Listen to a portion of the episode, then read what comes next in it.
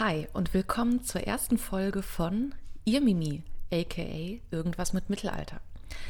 Hier erzähle ich dir etwas über mittelalterliche Handschriften, ihr Drumherum und ich zeige dir, warum Beige, also Pergament, auch sexy sein kann. Ich bin Katrin und den Auftakt heute in dieser ersten Folge macht die wohl älteste erhaltene deutsche Handschrift mit einem Namen, der klingt wie ein Bösewicht aus einem Disney-Film.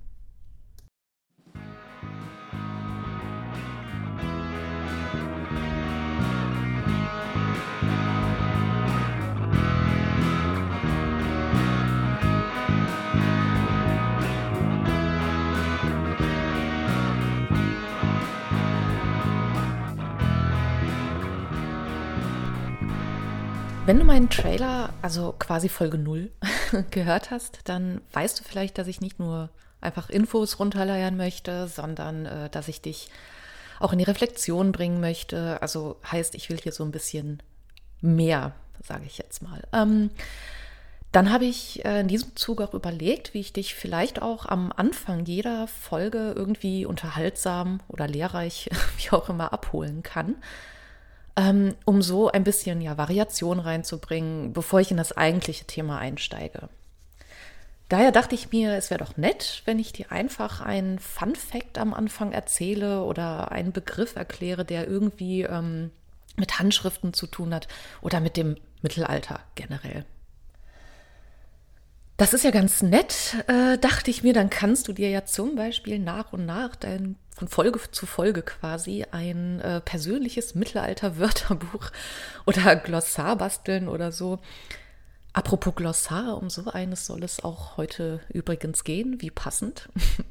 Doch ähm, bevor wir in das Thema einsteigen, äh, gebe ich dir, wie versprochen, ein Fun Fact aus der Welt der Handschriften beziehungsweise aus dem Mittelalter. Und zwar möchte ich euch heute den Begriff äh, Pergamentmakulatur erklären. Makulatur bedeutet nutzloses, nutzlos gewordenes, so, in der Regel schon bedrucktes Papier bzw. Pergament. Was bedeutet das für uns? Ähm, da man im Zuge des Buchdrucks im 15. Jahrhundert Handschriften als, naja, nicht mehr allzu wertvoll empfand, hat man das aufgrund äh, des teuren Materials, Pergament war sehr, sehr teuer, nicht einfach weggeschmissen oder in die Tonne gekloppt, äh, man hat es quasi zweckentfremdet. So wurden die Schriften, also das Pergament, bei Buchbindern in Zahlung gegeben und ähm, man hat daraus Bucheinbände oder eben Buchrückenverstärkungen gemacht oder nutzt es einfach, um Bücher zu reparieren. Und jetzt bekommt ihr auch noch ein Fun Fact. ähm, ein, eine Begriffserklärung und ein Fun Fact in einer Folge. Sehr gut, das ist doch ein guter Start, aber nicht dran gewöhnen. Man hat zum Beispiel so eine Makulatur an einem Buch gefunden. Ich glaube, 2005 nagelt mich nicht drauf fest, plus minus zwei Jahre. Und man dachte, den Sensationsfund schlechthin gemacht zu haben. Man dachte nämlich erst, es seien Teile aus dem Nibelungenlied. Doch stellte sich heraus, dass es sich um Fragmente des Eric-Romans handelte. Naja, zu früh gefreut, aber ich denke, ähm, auch der Erik ist auch kein allzu schlechter Fund. Der Abrogans. Ein Name, der mich, wie gesagt, irgendwie an einen äh, Disney-Bösewicht erinnert, vor allem wenn man ihn so ausspricht, wie ich gerade. Vielleicht geht es auch ein bisschen epischer, aber nun gut. In Wahrheit ist es aber kein Bösewicht und schon gar nicht äh, aus dem Disney-Universum, in Wahrheit ist es ein Wörterbuch. Es ist ein Glossar, also ein zweisprachiges Wortverzeichnis aus dem 8. Jahrhundert, also dem Frühmittelalter. Und genau darum soll es heute gehen. Der Name Habrogans, der kommt ganz schlicht und ergreifend daher, weil es einfach der erste Eintrag in dieser Liste ist, in dieser Wortliste und bedeutet übersetzt Deomudi, also im Althochdeutschen Deomudi, was so viel bedeutet wie, ja, demütig. Kann man sich ja fast schon denken, klingt zumindest ähnlich. Ähm, zum Aufbau möchte ich dir das kurz erklären. Also zuerst steht dort ein Wort in kirchlichem Hochlatein, dann folgt ein Synonym in Vulgärlatein, also dem gesprochenen Latein des ja, Volkes, sage ich jetzt mal. Und dann folgt eine Übertragung des lateinischen Stichwortes und der vulgärlateinischen Entsprechung in die deutsche Sprache bzw. althochdeutsche Sprache. An dieser Stelle möchte ich dich dringend darauf hinweisen. Ich verlinke zu jeder Folge das Digitalisat der jeweiligen Handschrift. Also wenn du möchtest, kannst du hier auf Pause klicken und ich lade dich herzlich dazu ein, auf den Link zu klicken und dann kannst du dir parallel zu der Folge einfach die Handschrift angucken. Unter dem Link, ähm, ich verlinke meistens dann zum Handschriftenzensus, zu dem gibt es nochmal eine eigene Folge, aber ähm, hier hast du einfach die komplette Überlieferungsgeschichte, die Handschriftenbeschreibung, wer es wann und wie und keine Ahnung was geschrieben hat. Und das soll ja nicht Aufgabe in diesem Podcast sein, aber natürlich verlinke ich dir diese Informationen, weil die sind unglaublich wichtig zur Erschließung. Ähm, deswegen, ich lade dich ein, auf den Link zu klicken, mach hier gerne Pause, öffne das Digitalisat und dann kannst du das schön visuell begleiten. Du siehst also, dass dort das Wort ähm, aber steht, zum Beispiel, also das ähm, Hochlateinische. Und dann steht da noch die vulgärlateinische Entsprechung pater, also heißt beides Vater. Auf das Beispiel gehe ich aber später nochmal ein. Nur um das äh, nochmal einzuordnen, also direkt auf der ersten Seite siehst du das dann ja auch direkt. Ähm, beim Arroganz handelt es sich somit also um eine Sammlung lateinischer Wörter, denen jeweils eben die deutsche Entsprechung beigefügt sind. Der Arroganz beinhaltet insgesamt etwa 4000 althochdeutsche Wörter, wie zum Beispiel eben Deomodi, demütig. Ähm, was eine, ja, in meinen Augen schon beachtliche Menge ist, wahrscheinlich auch aus sprachwissenschaftlicher Sicht. Und der Urabroganz sozusagen, der um etwa 770 entstanden sein soll, ist leider verschollen, wie so viele Handschriften, und gilt, wie gesagt, als das älteste Buch in deutscher Sprache. Aber zum Glück waren die Menschen im Mittelalter sehr fleißig, zumindest die äh, Geistlichen, und haben fleißig ab und aufgeschrieben. Und deswegen liegen uns eben auch Abschriften vor. Sonst wüssten wir ja gar nicht, dass es das Ding gibt. Jedenfalls äh, liegen die in Paris und Karlsruhe und das ähm, umfangreichste und älteste erhaltene ähm, Fragment, sage ich mal, liegt in der Stiftsbibliothek in St. Gallen. Nochmal so zur Einordnung. Worum soll es heute also gehen? Wir haben es, wie gesagt, mit einem Glossar zu tun, was erst einmal gar nicht so spektakulär erscheint. Doch daneben, dass der Abroganz eben das, ja, also die älteste deutsche Handschrift ist, sagt er uns viel über die frühe Reflexion und Arbeit mit Sprache aus. Warum genau und was das auch mit uns heute zu tun hat, möchte ich definitiv in dieser Folge auch behandeln. Dazu nehme ich mir auch erst einmal gleich das erste Wort aus dem Verzeichnis, ähm, nachdem die Handschrift eben auch benannt ist. Und wenn man sich das Wort Abrogans anschaut, fängt es auch schon an, komisch beziehungsweise ein bisschen tricky zu werden. Ähm, denn der Arroganz beinhaltet, wie gesagt, lateinische und althochdeutsche Glossare, ähm, ist ja alphabetisch weitestgehend geordnet und ist eben ein Verzeichnis von Wörtern, aber man muss hier sagen, ein Verzeichnis seltener Wörter. Die Betonung liegt hier wirklich auf selten, denn der Abrogans diente wohl, wie wir sehen werden, eher dem Erlernen von ausgefallenen Vokabeln und nicht dem Grundwortschatz. So ist eben dieser erste lateinische Eintrag Abrogans zum Beispiel gar nicht Teil des alltäglichen Gebrauchs gewesen. Und er ist auch äh, gar nicht im Wörterbuch zu finden. Ich habe das Selbstexperiment gewagt und selbst im Stohwasser zum Beispiel reingeguckt. Jetzt werden vielleicht ein paar Geschichtsstudentinnen äh, zusammenzucken. Der Stohwasser ist ein lateinisches Wörterbuch, das mich äh, lange im Studium begleitet hat. Ich habe das Wort auch online nachgeschlagen und man findet das Wort Arroganz tatsächlich einfach nicht für den generellen Gebrauch.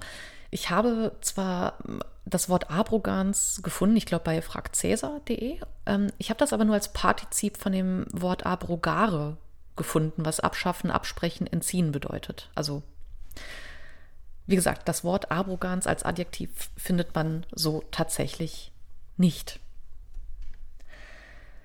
Jetzt stellt sich natürlich die Frage, warum sollte man denn so ein Wörterbuch mit sich rumschleppen oder benutzen, wenn man mit den Worten darin eigentlich gar nichts anfangen kann? Vor allem zeichnet sich der Arroganz auch dadurch aus, dass er laut Forschung auch teilweise sehr, sehr grobe Übersetzungsfehler hat. Ähm, zum Beispiel, weil einfach in andere Wortarten übergeleitet oder ähm, übersetzt wurde.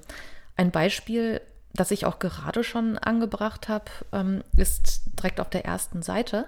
Wir haben hier das Wort aber, was mit dem althochdeutschen Vaterli übersetzt wurde. Das bedeutet, wir haben hier ein Substantiv aber, Vater, wurde aber ins Althochdeutsche mit Vaterli übersetzt. Das bedeutet väterlich. Wir haben hier also eine komplett andere Wortart und das macht eben die Übersetzungen ja fehlerhaft. Wozu also das Ganze, wenn man die Worte gar nicht benutzen kann eigentlich? Das macht doch gar keinen Sinn. Und überhaupt ist das Ding auch ziemlich unübersichtlich. Wenn du das Digitalisat geöffnet hast, wirst du das sehen. Während wir Wörterbücher nämlich schön übersichtlich in Spalten kennen, sind die Wörter im Abrogans einfach stur hintereinander geschrieben und lediglich durch ja, Punkte getrennt. Nun eine Erklärung kann uns hier die Überschrift geben. Also ja, man sagt, die Handschrift fängt mit Abrogans an, aber da gibt es tatsächlich noch eine Überschrift, die ähm, über dem Glossar steht. Und diese Überschrift, die lässt vermuten, dass es sich bei dem Abrogans oder nee, bei dem Wort Abrogans um ein biblisches Wort handelt. Denn in der Überschrift heißt es auf Latein, Incipiunt clausas ex novo et veteris testamenti. Übersetzt, es beginnen die Glossen oder Glossen aus dem Neuen und Alten Testament. Hm.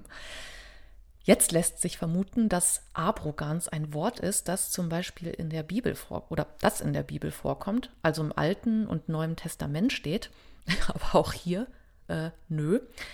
Abrogans taucht laut Forschung nicht einmal in der Bibel auf. Es wird immer komischer. Also wozu braucht man denn jetzt diese Wörter, die da drin stehen, wenn sie nirgendwo drin stehen? Naja, die Forschung geht jedenfalls davon aus, dass es sich beim Arroganz um ein Glossar handelt mit Wörtern drin, die die Bibel näher erklären oder eben näher erläutern sollen also quasi als texterklärendes Wörterbuch zum Verständnis der Bibel einzustufen ist. Hier soll es, wie gesagt, weniger darum gehen, einen Grundwortschatz zur Verfügung zu stellen. Und es soll auch nicht darum gehen, dass man, offensichtlich soll es nicht darum gehen, dass man schnell und unkompliziert ein Wort nachschlagen kann. Ihr ging es tatsächlich eher darum, die Bibel in ihrer Komplexität anderen Menschen näher zu bringen. Doch warum muss man die Bibel überhaupt erläutern, beziehungsweise wem muss man die überhaupt erläutern? Naja, also bekannterweise äh, konnten im Mittelalter, im frühen Mittelalter vor allen Dingen, konnte nicht jeder schreiben, lesen, geschweige denn Latein. Es waren ja vor allem Geistliche, also Mönche zum Beispiel, die lesen, schreiben und eben Latein konnten. Naja, und das Wort Gottes, also die Bibel, wurde ja immer äh, sexier und populärer. Und es wurde immer wichtiger, dass, naja, im Idealfall jeder weiß, was ja da drin steht. Im 8. Jahrhundert befinden wir uns dann natürlich auch in einer ähm, ja, interessanten Zeit, in der viel äh, missioniert wurde.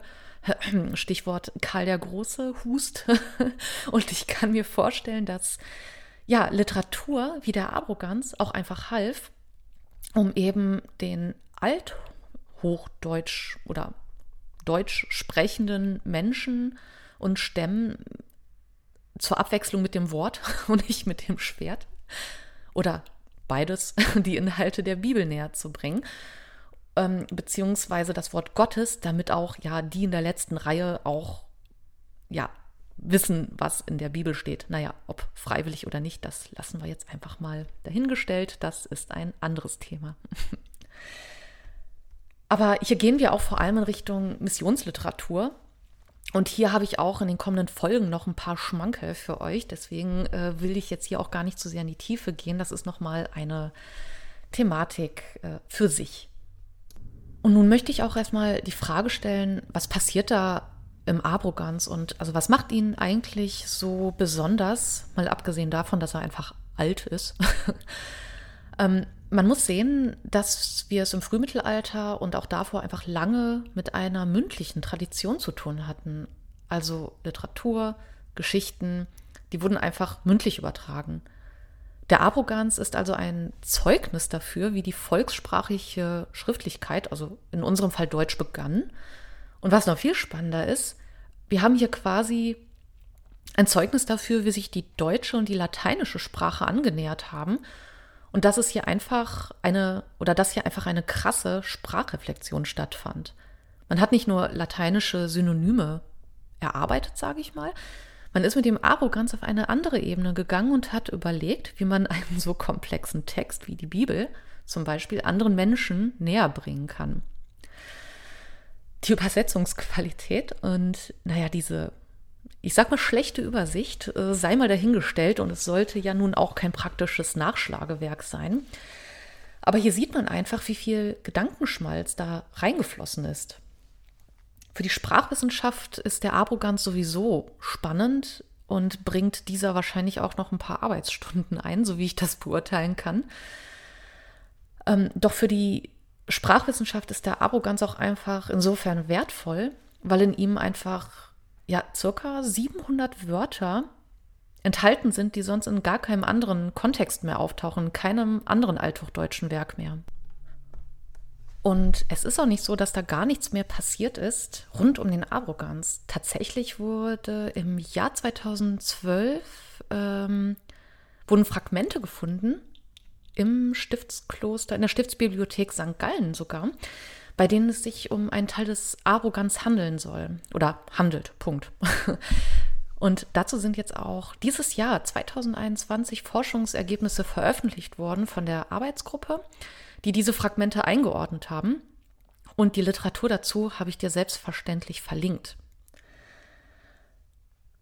Vor allem möchte ich jetzt auch kurz auf die Frage abschließend eingehen, was hat das alles eigentlich noch mit uns heute zu tun? Was mich so am Arroganz fasziniert, ist eben nicht nur das Alter, sondern eben auch diese Arbeit, die an der Sprache geleistet wurde, beziehungsweise ähm, diese Sprachreflexion. Und genau das zieht sich ja durch die Geschichte, weil es geht ja auch immer darum, sich gegenseitig Wissen zu geben. Naja, die Gründe und Motivation im 8. Jahrhundert sei mal dahingestellt. Und vor allem auch die Freiwilligkeit mancher, ich sag mal, Gruppen stellen wir in Frage. Hust. Aber hier geht es mir einfach äh, um diesen Umgang mit nicht nur einer Sprache, sondern gleich mit zwei Sprachen und diese zusammenzubringen.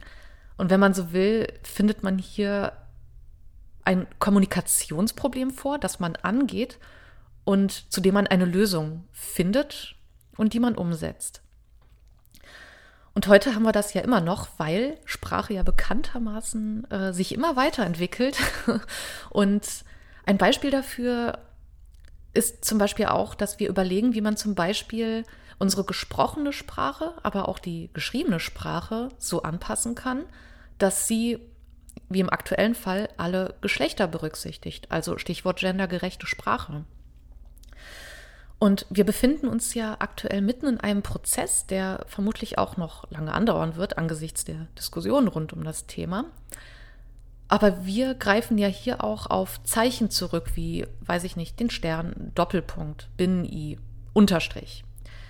Wir reflektieren also unsere bestehende Sprache und überlegen, wie wir sie ändern können, und Sprache hat ja dieses Potenzial, um eine Gruppe mit einzubeziehen.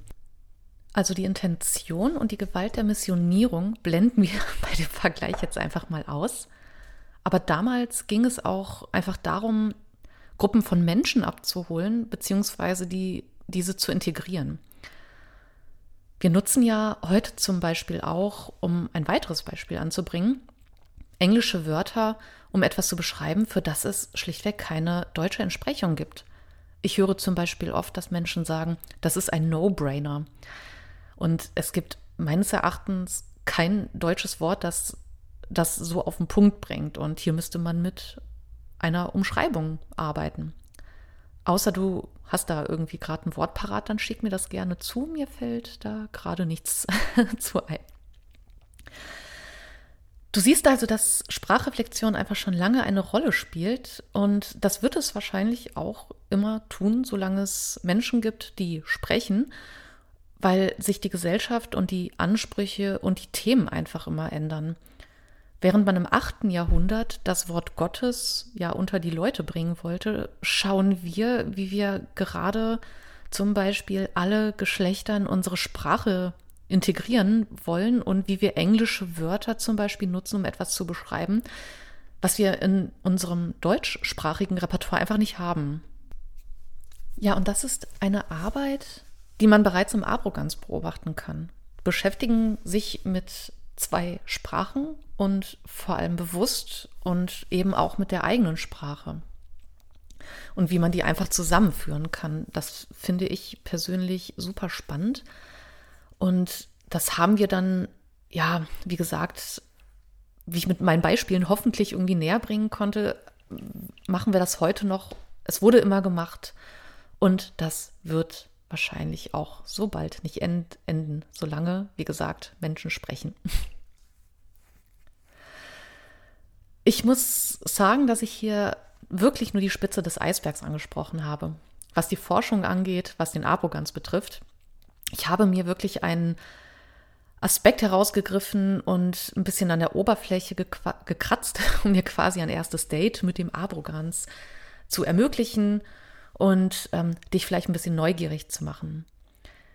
Die Themen und die Forschung um das Teil sind wirklich sehr komplex und man kann den Arroganz unter so vielen Aspekten untersuchen. Allein auf linguistischer Ebene ist die Forschung sehr komplex und vermutlich auch noch lange nicht abgeschlossen. Ich hoffe aber, dass ich hier äh, ein bisschen anteasern konnte und dir einen kleinen Einblick verschaffen konnte. Und ja, vielleicht mache ich noch mal eine Folge zum Arroganz, muss ich mal schauen. Ähm, ich denke, das Potenzial ist auf jeden Fall da. Bevor ich hier also mit dieser Folge 1 ja, schließe, möchte ich dir auch gerne sagen, wie du dich hier bei ihr Mimi aktiv beteiligen kannst, wenn du es möchtest. Ich freue mich zum Beispiel erstmal immer über Feedback. Ich bin ja hier in einem für mich ja, sehr neuen Medium unterwegs und möchte natürlich, dass sich ihr Mimi weiterentwickelt. Feedback kannst du mir entweder per E-Mail schreiben, das kannst du tun unter hey mit y at irgendwas mit mittelalter.de oder du gehst auf meine Website, also www.irgendwas mit mittelalter.katrin-stupp.de. Ich habe den Link natürlich auch äh, ja, verlinkt. Dann kannst du direkt unter dem Blog beziehungsweise unter, dem, unter der Podcast-Episode kommentieren. Ähm, Dort auf der Website findest du auch Informationen über mich oder zum Beispiel über die Entstehung des Namens äh, des Podcasts Yemimi. Und was du auch gerne machen kannst, ist mir zum Beispiel Fun Facts aus der Welt der Handschriften oder des Mittelalters schicken, wenn du da irgendwas Geiles hast. Oder du kannst mir auch eine Handschrift empfehlen, über die ich spreche. Geh also gerne mit mir in den Austausch, da freue ich mich drüber. Das war es also für die Folge 1, den Auftakt. Und ich freue mich, wenn du in zwei Wochen wieder dabei bist für eine neue spannende Handschrift. Und bis dahin wünsche ich dir alles Gute und im Sinne der Geschichte kann ich getrost sagen, immer schön zurückschauen. Bis dann.